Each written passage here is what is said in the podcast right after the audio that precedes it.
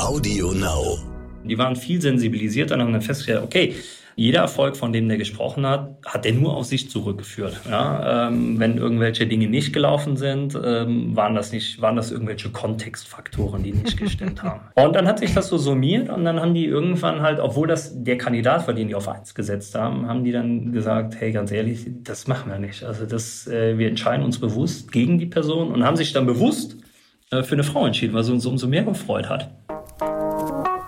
Willkommen bei How to Hack, dem Podcast von Business Punk. Hier verraten euch erfolgreiche Gründerinnen und Gründer, Macherinnen und Macher und Kreative, was sie in ihrem Job anders machen. Unsere Gäste erklären euch ihre persönlichen Tipps und Hacks fürs Arbeitsleben. Und das Beste daran ist, dass es nicht nur einfaches Blabla gibt, sondern handfeste Learnings.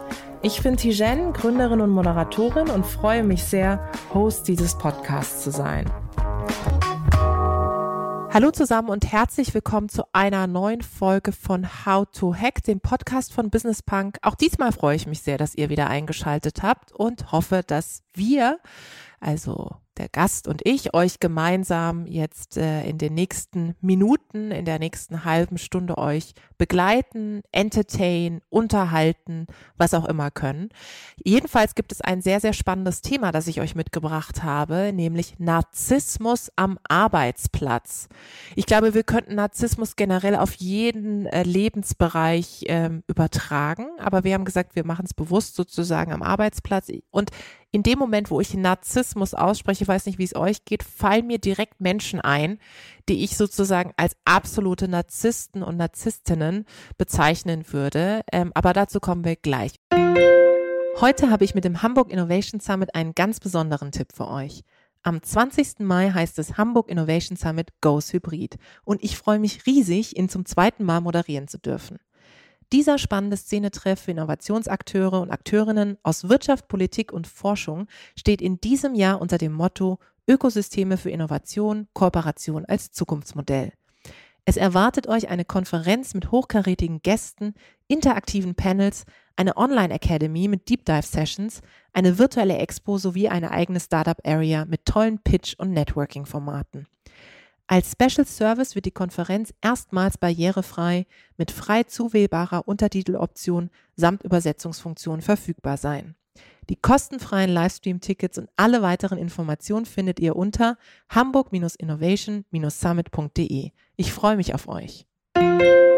Ich habe mir dazu einen Gast eingeladen, der Generalist ist, würde ich sagen, als ich gesehen habe, was er eigentlich alles macht. Also er ist Professor, er ist Unternehmer, ähm, er ist auf Social Media unterwegs und hält da die Fahne hoch rund um das Thema Führung auch, was ich sehr spannend finde.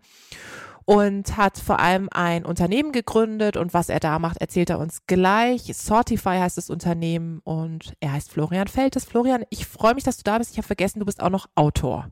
Wow.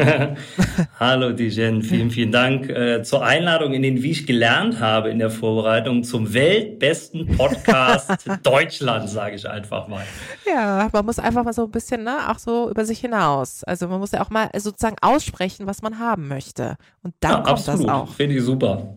Florian, ähm, ich habe es gerade gesagt, du bist ähm, vielseitig unterwegs, äh, Unternehmer, Professor, du bist Autor.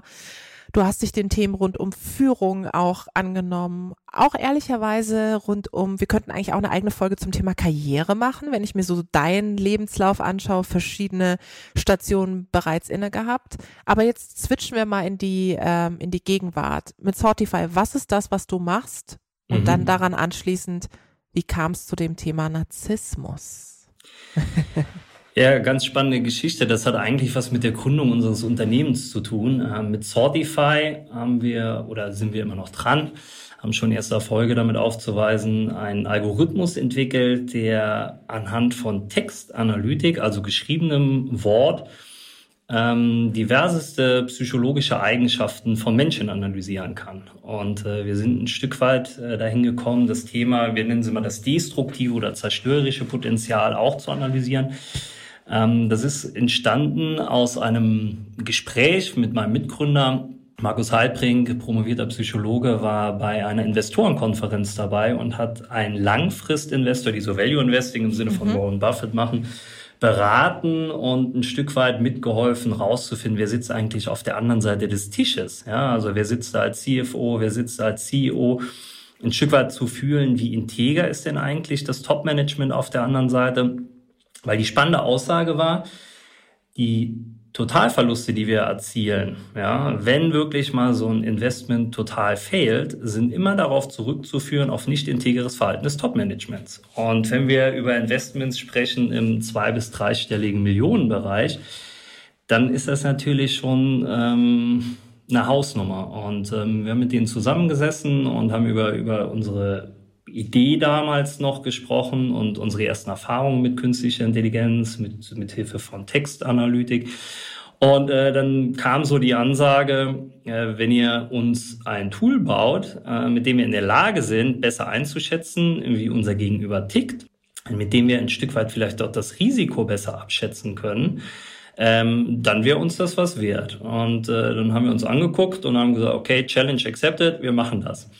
Und ähm, das ist sozusagen eine der Grundideen von Sortify. Wir haben für uns selber ähm, wenige Regeln. Ähm, eine Regel ist Create Asshole-Free Environments. Ja, das ist äh, zum einen für uns selber, ja, für unser Team, aber auch für Kunden und für Investoren. Da sind wir wirklich radikal und glaube ich haben auch echt schon ein paar Leute abgelehnt, äh, auch wenn die uns vielleicht inhaltlich weitergeholfen hätten, aber wo wir gesagt haben, nee, das funktioniert nicht. Und ähm, genau dasselbe ist auch eins unserer Ziele, wenn wir über das Thema äh, dunkle Triade in dem Kontext mhm. sprechen. Das sind so die Persönlichkeitseigenschaften Narzissmus, Machiavellismus, subklinische Psychopathie, geht auf Delroy Paulus zurück dann kommen wir ganz schnell in den Bereich rein, wo wir, wo wir uns im täglichen Alltag der Unternehmen wiederfinden. Und ähm, ich glaube, du hast ja jetzt auch einen Fonds, machst du auf.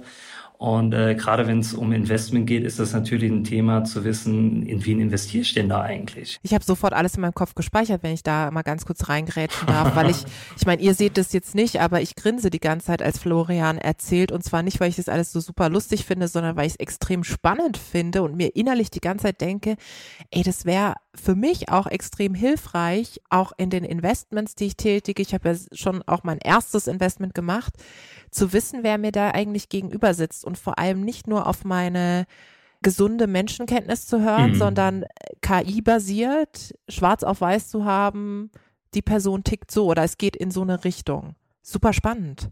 Und das ist eigentlich das, ähm, kann da gleich zwei, drei Beispiele zu nennen, wo, wo wir für uns selber erkannt haben, okay, wow, das ist wirklich, ähm, wir haben da was entwickelt oder wir haben da was in der Hand, was, was wirklich auch eine Wirkung erzielt, ja, oder womit wir wirklich Impact haben können. Und das ist eigentlich so der Antrieb auch von uns, ja. Auf der einen Seite Unternehmertum fördern, indem wir mhm. Konstrukte messen, die auf das unternehmerische Kapital einziehen, also hoch mit Unternehmenserfolg, Gründungserfolg, Leadership etc. korrelieren. Und auf der anderen Seite sagen wir mal so dieses Negative rausfiltern. Und ähm, das Spannende ist gerade so dieses Thema Narzissmus, wie du das selber gesagt hast wenn wir über Narzissmus sprechen, hat jeder von uns sofort Bilder im Kopf, Immer. hat sofort ja. Gesichter im Kopf, hat sofort Namen im Kopf. Und ähm, im Rahmen, wir haben, wir haben jetzt äh, Ende des Jahres, Anfang dieses Jahres, haben wir ähm, die weltweit größte Einzelstudie abgeschlossen zum Thema Narzissmus in Deutschland. Ähm, wir haben über 10.000 Deutsche befragt und auch analysiert. Also zum einen in der Selbsteinschätzung, zum anderen mit Hilfe der künstlichen Intelligenz, wo Text analysiert wurde, wo offene Textfragen beantwortet wurden. Und das ist schon Wahnsinn, was da an Ergebnissen rauskommt. Also auf der einen Seite könnte man sagen, erschreckend. Auf der anderen Seite ist es aber auch, wenn wir uns die, den Alltag anschauen, nicht unbedingt überraschend. Bevor wir gleich mal einsteigen in ähm, zumindest ein paar Erkenntnisse aus dieser Studie, aber auch ehrlicherweise aus eurer Arbeit. Florian, wie würdest du denn Narzissmus definieren?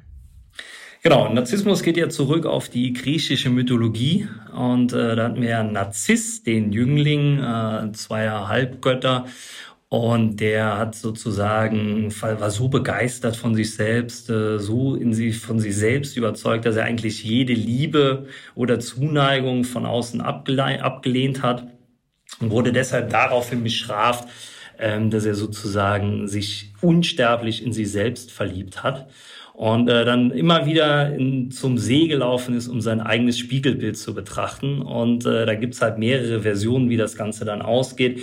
Und ich finde so die, die dramatischste ist eigentlich, dass er beim Versuch, sich selber zu umarmen, sein eigenes Spiegelbild zu greifen, in den See stürzt und dramatisch ertrinkt. Und ähm, Narzissmus definiert sich äh, nicht nur durch die Selbstliebe, ja, sondern geht auch immer einher Hand in Hand mit, mit mangelndem Mitgefühl und auch ein Stück weit mit fehlender Solidarität gegenüber anderen.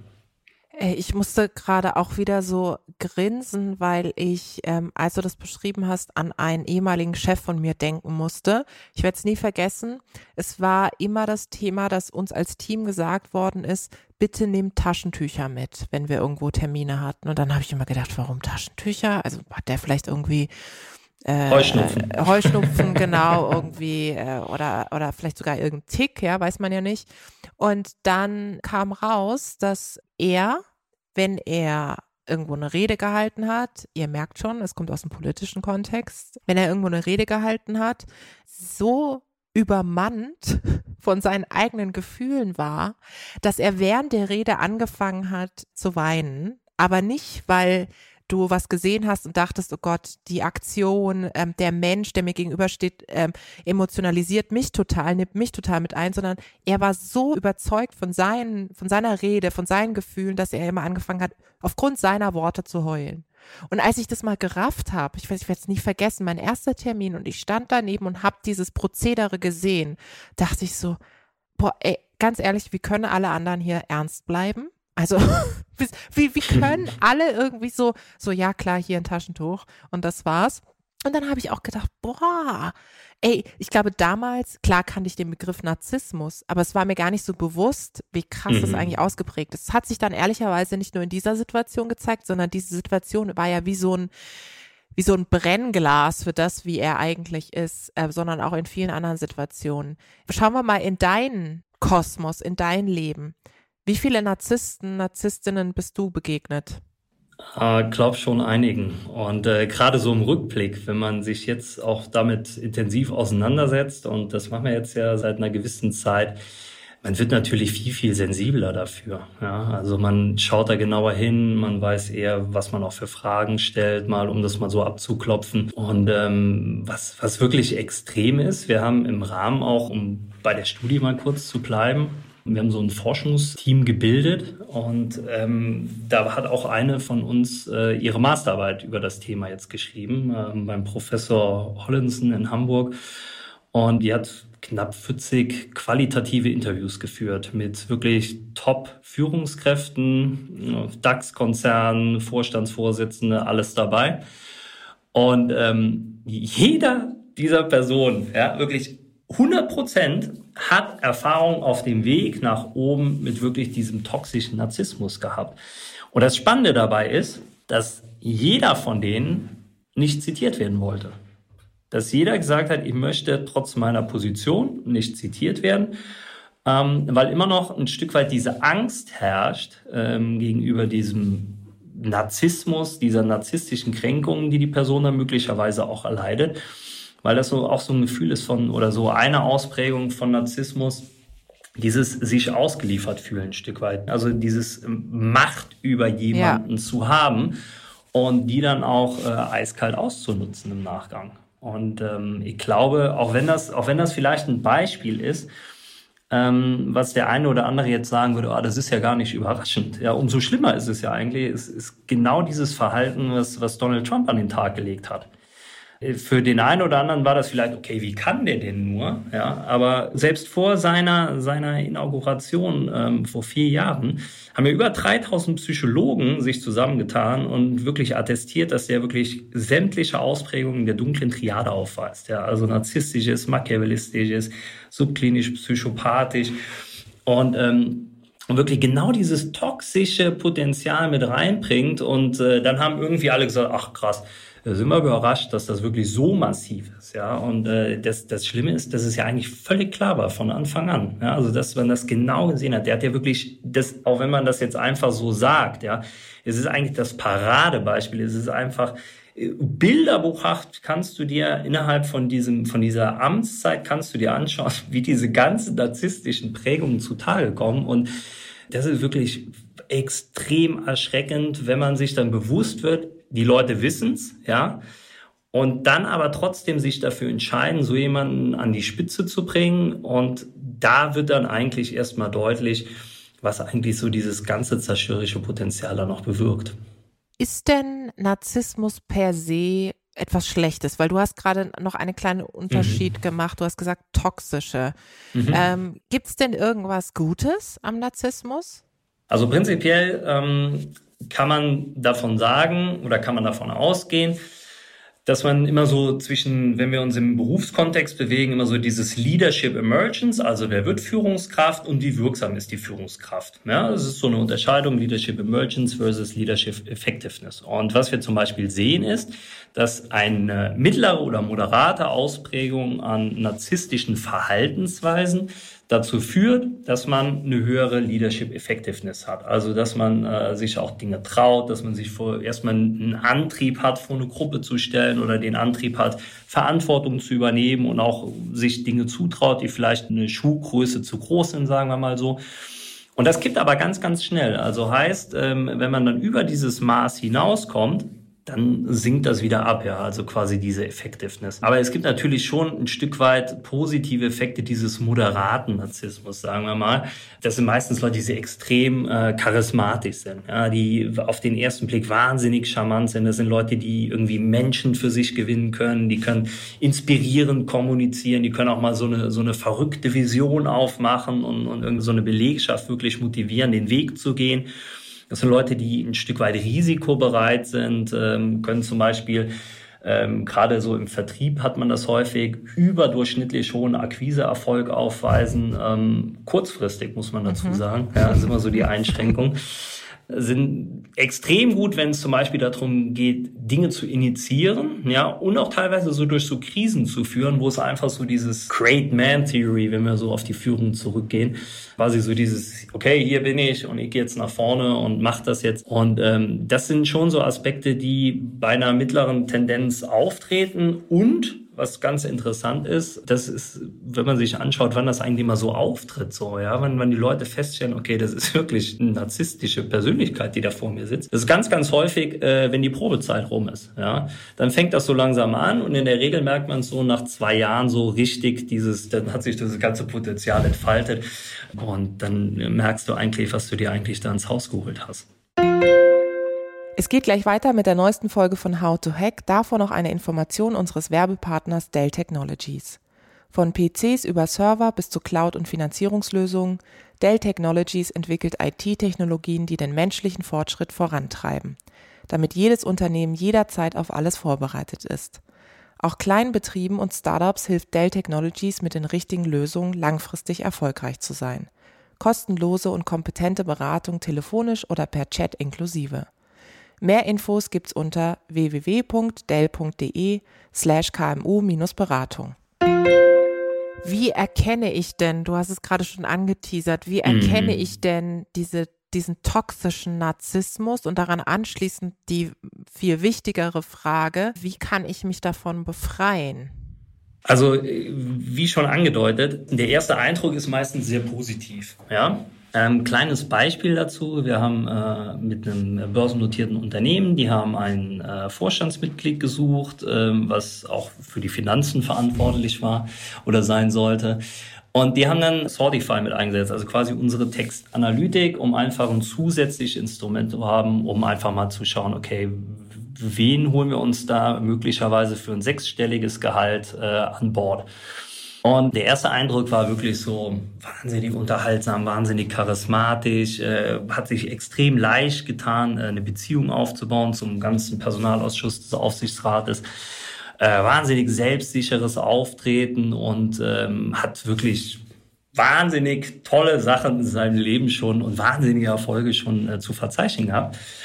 Und dann haben die die Analyse von uns gemacht und haben dann eigentlich festgestellt, mit Blick darauf, was für Scores der hatte. Ähm, das war alles wirklich knapp vor Komplettausschlag. Ja. Also die Analyse dient dazu, um einfach eine Einsicht zu bekommen ähm, das, und dann darauf treffen dann sozusagen, äh, haben die dann ihre Entscheidung getroffen. Ne? Aber wurden auf einmal sensibilisiert und haben dann auf einmal festgestellt, ah, okay, dieses, ich bin wahnsinnig überzeugt von dem, was ich tue, ja, ist dann auf einmal anders interpretiert worden. Und die waren viel sensibilisierter und haben dann festgestellt, okay, jeder Erfolg, von dem der gesprochen hat, hat er nur auf sich zurückgeführt. Ja, ähm, wenn irgendwelche Dinge nicht gelaufen sind, ähm, waren das nicht, waren das irgendwelche Kontextfaktoren, die nicht gestimmt haben. Und dann hat sich das so summiert und dann haben die irgendwann halt, obwohl das der Kandidat war, den die auf eins gesetzt haben, haben die dann gesagt, hey, ganz ehrlich, das machen wir nicht. Also das, äh, wir entscheiden uns bewusst gegen die Person und haben sich dann bewusst äh, für eine Frau entschieden, was uns umso mehr gefreut hat. Und das Interessante war, äh, wie der mit der Absage umgegangen ist wirklich dieses klassische narzisstische Kränkung erlitten und äh, kam damit null klar. Ja, aber meine Freunde, ich habe mit, meinem mit meinem Umfeld darüber gesprochen, die sagen alle, ich bin wahnsinnig großartig, warum die mich nicht genommen haben, konnte keiner verstehen, so so seine Ansicht. Und das sind eigentlich dann fängt es an diese negativen Erkennungsmerkmale. Ja, also es sind sind Dinge immer das eigene Handeln im positiven Licht darstellen. Ja, also es ist sozusagen dieses, dieses total, äh, ich bin die Sonne und ich strahle und um mich rum, das ist sozusagen das Problem, wenn was entsteht. Ja, die handeln immer zu ihrem eigenen Vorteil gerichtet. Ja, also die würden nie bis selten Dinge eingehen, die nicht ihrem eigenen Vorteil helfen. Ja teilweise wahnsinnig arrogantes, rücksichtsloses, unkollegiales Verhalten, ähm, häufig dann gepaart, wenn dann zum Beispiel der eigenen Großartigkeit nicht mehr gerecht wird, äh, dann kippt das über in Missbrauch von Vertrauen bis hin zu Betrug. Dann hast du diese ganzen Fraud-Thematiken, dann werden Zahlen geschönt, dann wird, wird angefangen zu lügen, dann werden äh, Leute sozusagen dafür verantwortlich gemacht, obwohl sie gar nicht verantwortlich sind, schmücken sich wahnsinnig gerne mit fremden Federn und dieses äh, persönliche Entwertung und Diskreditierung, gerade wenn es um negatives oder aus deren Sicht negatives, aus unserer Sicht wahrscheinlich konstruktives Feedback und dann an der Stelle halt wirklich dieses geringe Maß an Empathie und, und Aufnahmefähigkeit wirklich komplett um sich selbst kreisen und, und alles darauf ausrichten, dass die eigene Person, äh, der eigene Schein gewahrt werden kann. Also ganz ehrlich, eins zu eins. Ähm Politiker, oder? Also, ich meine, ja, nicht alle. These. Wir haben, wir haben eine Anfrage bekommen in dem Zusammenhang, ob wir nicht so eine Studie in der deutschen Politik oder insgesamt in der Politik mal machen wollen. Ähm, habe ich gesagt, wahnsinnig gerne. Ich würde nur daran zweifeln, dass wir genug Teilnehmer dafür bekommen würden, die freiwillig mitmachen. Also natürlich gibt es auch äh, integre Politikerinnen ja, und Politiker, keine Frage. Aber ich muss wirklich extrem auch an meine Zeit in der Politik denken, die jetzt eine Weile her ist. Ähm, aber auch ehrlicherweise an viele bekannte Politikerinnen und Politiker, wo ich denke, eins zu eins, also ähm, oder auch in der Wirtschaftswelt, also mhm. also Stichwort Wirecard, also das ist Absolut. ja sozusagen Paradebeispiel ja. für das, was du beschreibst. Das ist genau das, was wir zum Beispiel in der Studie gesehen haben, ja. Das ist wirklich, je höher du in Führungsebenen kommst, wirklich signifikant, das ist ein linearer Anstieg, umso narzisstischer wird's. Aber liegt es auch nicht daran, dass du irgendwann offensichtlich in solchen Machtzirkeln, ich fand es auch sehr bezeichnend, dass du vorhin bewusst auch nochmal das Wort Macht genutzt hast, also Macht sozusagen zu übernehmen über jemanden, dass in diesen Machtzirkeln es relativ dünn wird, also dass du im Grunde, wenn du nicht besonders integer bist oder wenn du so sehr auf dich selbst fokussiert bist, dass es keinen Menschen in deinem Umfeld gibt, Stichwort Diversität auch im Umfeld, der oder die mal sagt, Moment mal, Florian, also so wie du bisher agiert hast, ist nicht in Ordnung. Liegt es auch an dem Umfeld oder ist das wirklich eine eigene Geschichte? Also wir reden ja nicht von der wirklichen narzisstischen Persönlichkeitsstörung, mhm. die dann, sagen wir mal, im klinischen Bereich zu finden ja. wäre, ja, sondern die, sagen wir mal, die erfolgreichen Narzissten, die es trotzdem in der Arbeitswelt äh, bestehen, ja, und wahnsinnig erfolgreich dann auch noch sind, was ja das Absurde überhaupt ist. Und äh, wenn wir das so ein Stück weit als dynamisches äh, Konzept auch verstehen, dann ist das natürlich was, was sich zum Teil selbst verstärkt. Ja, also du hast gewisse Role Models, die du dir anschaust, ja, und dann schau mal in die, in die Vorstandsebenen der deutschen Konzerne, wen wir da so finden. Und dann sind das die Role Models für die junge nachkommende Generation, die sich dann anschaut, okay, wie muss ich mich verhalten, um den Weg da hoch zu gehen? Und dann ist das natürlich äh, klar, dann verstärkt sich das und ähm, du bist mit dem, wie du bis jetzt unterwegs warst, warst du erfolgreich. Und, äh, und dann ist aber auch das Problem, wie ist Unternehmenskultur eigentlich gestaltet? Also gibst du Leuten den Raum dazu? Ja. Also heißt, es ist, man muss das eigentlich von zwei Seiten angehen, das Problem. Das erste ist schon bei der Auswahl ähm, oder dann von drei Seiten gefühlt. Ja, also bei der Auswahl von Führungskräften, wer wird Führungskraft, sind es immer die, die am lautesten sind, dass die, die am überzeugtesten sind, die am schnellsten hier rufen, wenn was ist. Der zweite Ansatz ist dann, äh, dass man einfach auch mal schaut, wen nimmt man sich eigentlich als Vorbilder? Ja, wen wollen wir eigentlich haben, wenn wir sagen, wir wollen nachhaltig unternehmerisch erfolgreich sein. Wir wollen, wie du sagst, Diversität fördern. Ja. Und dann muss man sich anschauen, wie sind eigentlich die Laufbahnen von, von die, in diese Top-Ebenen rein und ist das eigentlich noch zeitgemäß?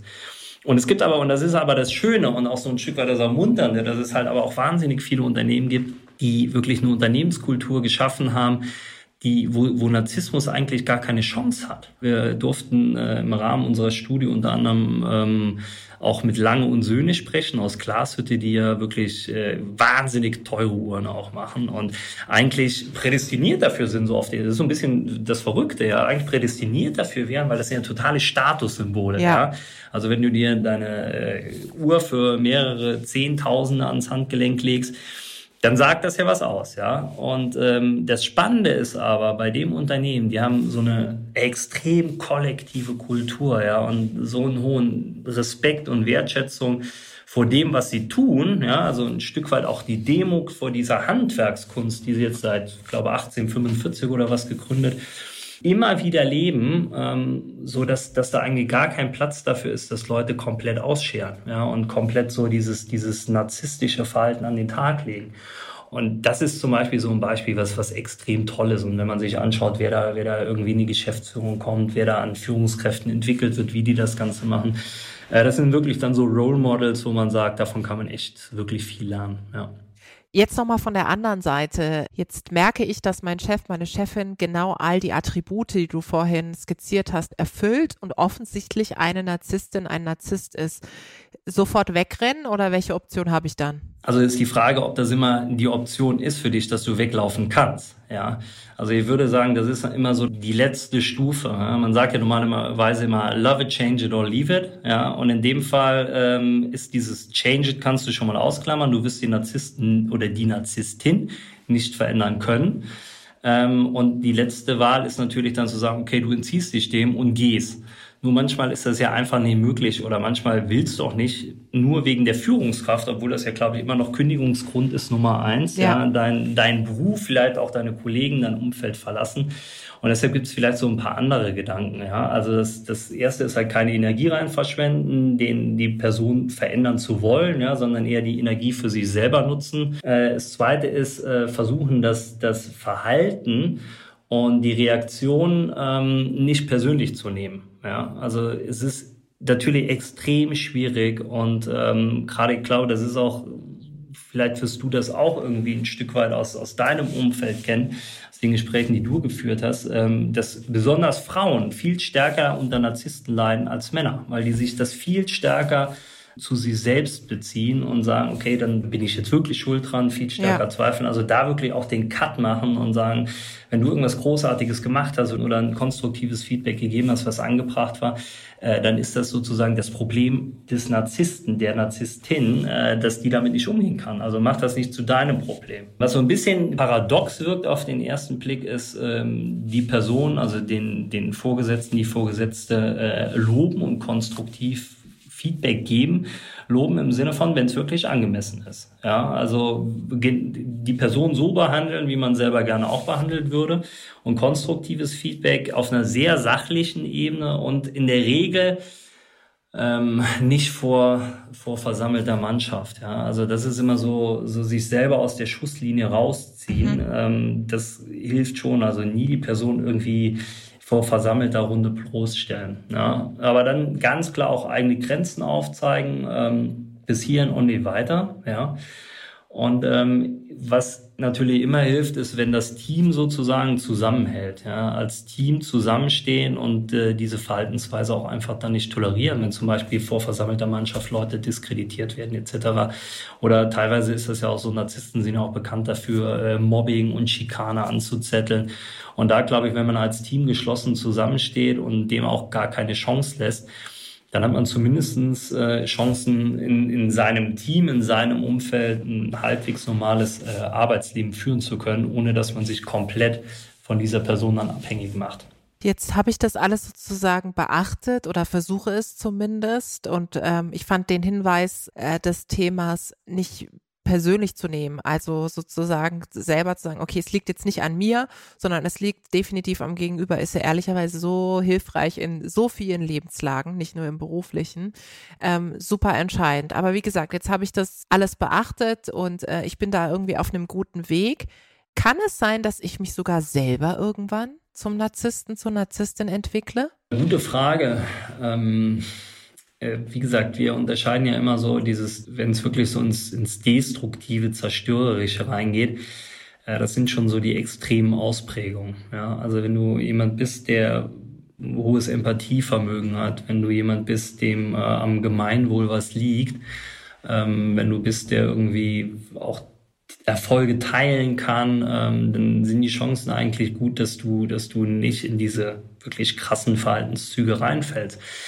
Es ist halt, was, was wir halt sehen, ist, dass viele Organisationen ähm, das ein Stück weit einfordern, auch von, gerade von Nachwuchsführungskräften, ja. Und gerade auch von weiblichen Führungskräften, wo dann wirklich eingefordert wird, ähm, du musst viel stärker äh, dieses äh, Ellbogen ja. raus, Status, ähm, du bist zu weich, wirst du wahrgenommen. Und das sind Themen, äh, wo man dann auch wirklich ähm, für sich selber entscheiden muss, ab einem gewissen Punkt, will ich dieses Spiel mitgehen, ja. Und ähm, das klingt natürlich jetzt irgendwie sau doof, muss man ehrlich sein. Also steigst du dann irgendwann durch diese moralischen Hürden, die dir da gestellt werden, steigst du aus dem Spiel aus oder nicht? Und ähm, das ist auch so ein Stück weit unsere Hoffnung, also dass man, dass man viel mehr Leute, indem wir darüber sprechen, indem wir für ein Bewusstsein sorgen, ermutigen und sagen, hey nein, äh, bleib wie du bist und äh, mach, schau, dass du damit deinen Weg gehst. Ja, und ähm, es gibt, wie gesagt, auch viele Unternehmen, die das halt auch wirklich fördern und, und aktiv auch belohnen dann. Florian, jetzt ähm, haben vielleicht einige Leute zugehört und sagen, ups, ich fühle mich so ein bisschen gerade ertappt bei all den Sachen, die Florian erzählt hat. Ich merke es bei mir selber, okay, ich bin auf dem Weg zu einer Führungskraft in einem Unternehmen oder ich bin selbstständig ähm, und es ist genau das, was du auch sagst, mein Umfeld hat es vielleicht ein Stück weit auch eingefordert, also Attribute, die du beschrieben hast, irgendwie voranzugehen, eine klare Haltung zu haben, klare Entscheidungskompetenz zu haben, ist ja etwas, was per se jetzt erstmal nicht schlecht ist, ne, sozusagen. Aber jetzt merke merke ich so ein bisschen, es kippt. Mhm. Was sollte ich dann tun? Wir haben vorhin über diverses Umfeld gesprochen, aber ich meine, am Ende des Tages so eine Therapie, ein Coach, sind ja auch Dinge, die helfen, oder? Ja, Therapie, so, das ist ja immer so, was verstehen wir unter Therapie? Ja, also wie ja. gesagt, wir, wir sind immer noch im, im subklinischen Bereich unterwegs, wo wir nicht halt wirklich von, von Persönlichkeitsstörungen sprechen, ja, um das wirklich auch nochmal klar zu machen. Ähm, ich glaube, was, was hilft, mhm. sind, wenn man ehrliche Freunde hat, die einfach sagen, ey, ganz ehrlich, das ja. war auch jetzt mal voll daneben, was du da gemacht hast. Genau, ja, nee, das ist echt so, ja. Ähm, was hilft, ist sich aktives Feedback einholen. Ja, äh, aktiv fragen, hey, war das, war das gut, was ich da gemacht habe, wenn man selber zweifelt oder sag mal, wie habe ich mich irgendwie verändert, etc. Ich glaube, das sind, das sind Dinge, die man erstmal tun kann. Ähm, ein Stück weit Demut vor dem, was man tut auch. Ja, also irgendwie auch diese Dankbarkeit haben. Ähm, weil ich glaube, das ist was, was, was relativ schnell sonst verloren geht. So ein Stück weit diese Bodenhaftung, ja. Ähm, weil, sind wir ehrlich, in Social Media, du, du kannst wahnsinnig schnell Reichweite erzielen, du kannst irgendwie deinen, sagen wir mal in Anführungszeichen, Fame aufbauen und ähm, präsentierst in der Regel irgendwie die Dinge, die gut laufen. Und das natürlich ist das ein Stück weit, was auch dazu verleitet und wo man vielleicht denkt, okay, muss man da auch mitspielen, mitschwimmen in diesem Becken. Und ich glaube, dass man, ähm, und das hat meiner Meinung nach auch ein Stück weit jetzt die aktuelle Situation gezeigt. Die Frage ist halt wirklich zum Beispiel Unternehmen, ähm, die, die weiterhin Kunden haben, weil es halt ja. einfach gute Kundenbeziehungen sind, weil es ehrliche Kundenbeziehungen sind. Ja. Äh, der Kontakt, wenn man mit Freunden äh, in Kontakt bleibt, wenn man die auch nicht regelmäßig sieht, ja, so ich glaube, das sind alles Dinge, wo man ein Stück weit für sich selbst reflektieren kann. Und das ist eigentlich so der erste Schritt. Ja, also immer so dieses, wie Kohlemann sagt, Self-Awareness is the key to emotional intelligence. Also quasi sich selbst bewusst sein und äh, das auch für sich einfach mal äh, selber testen, ja. Also wie narzisstisch mhm. bin ich denn beispielsweise, ja. Absolut. Du hast es gerade mit den Kunden gesagt. Das finde ich so spannend, weil auch mein Unternehmen mit meinem Team gemeinsam haben wir festgestellt, dass wir eigentlich keine Kunden haben, sondern Partner und Partnerinnen. Also, dass die jetzt in der Krise auch da sind und dass dieses zu hinterfragen, aber auch selbst zu hinterfragen, so, hey, ähm, kann ich irgendwas besser machen? Ähm, und wenn es nichts gibt, umso besser. Aber es gibt immer irgendeinen Punkt, wo man sagt, man, man wird besser und wächst. Ich fand das, apropos Wachsen, ein sehr, sehr spannendes Gespräch. Florian, ich hätte ehrlicherweise noch äh, ungefähr Stunde mhm. um Stunde mit dir sprechen können. Und äh, wir werden dann aber alles Essentielle in der Studie, in der Publikation dann lesen. Und ich persönlich bin natürlich so gespannt auf den Gender-Unterschied. Aber das lassen wir jetzt mal hier so stehen und vielleicht machen wir dann einfach nochmal eine Folge. Vielen Dank. Danke dir. Hat Spaß gemacht. Das war die neueste Folge von How to Hack. Ich hoffe, sie hat euch super gefallen. Abonniert uns fleißig auf Audio Now oder wo auch immer ihr Podcasts hört. Audio Now.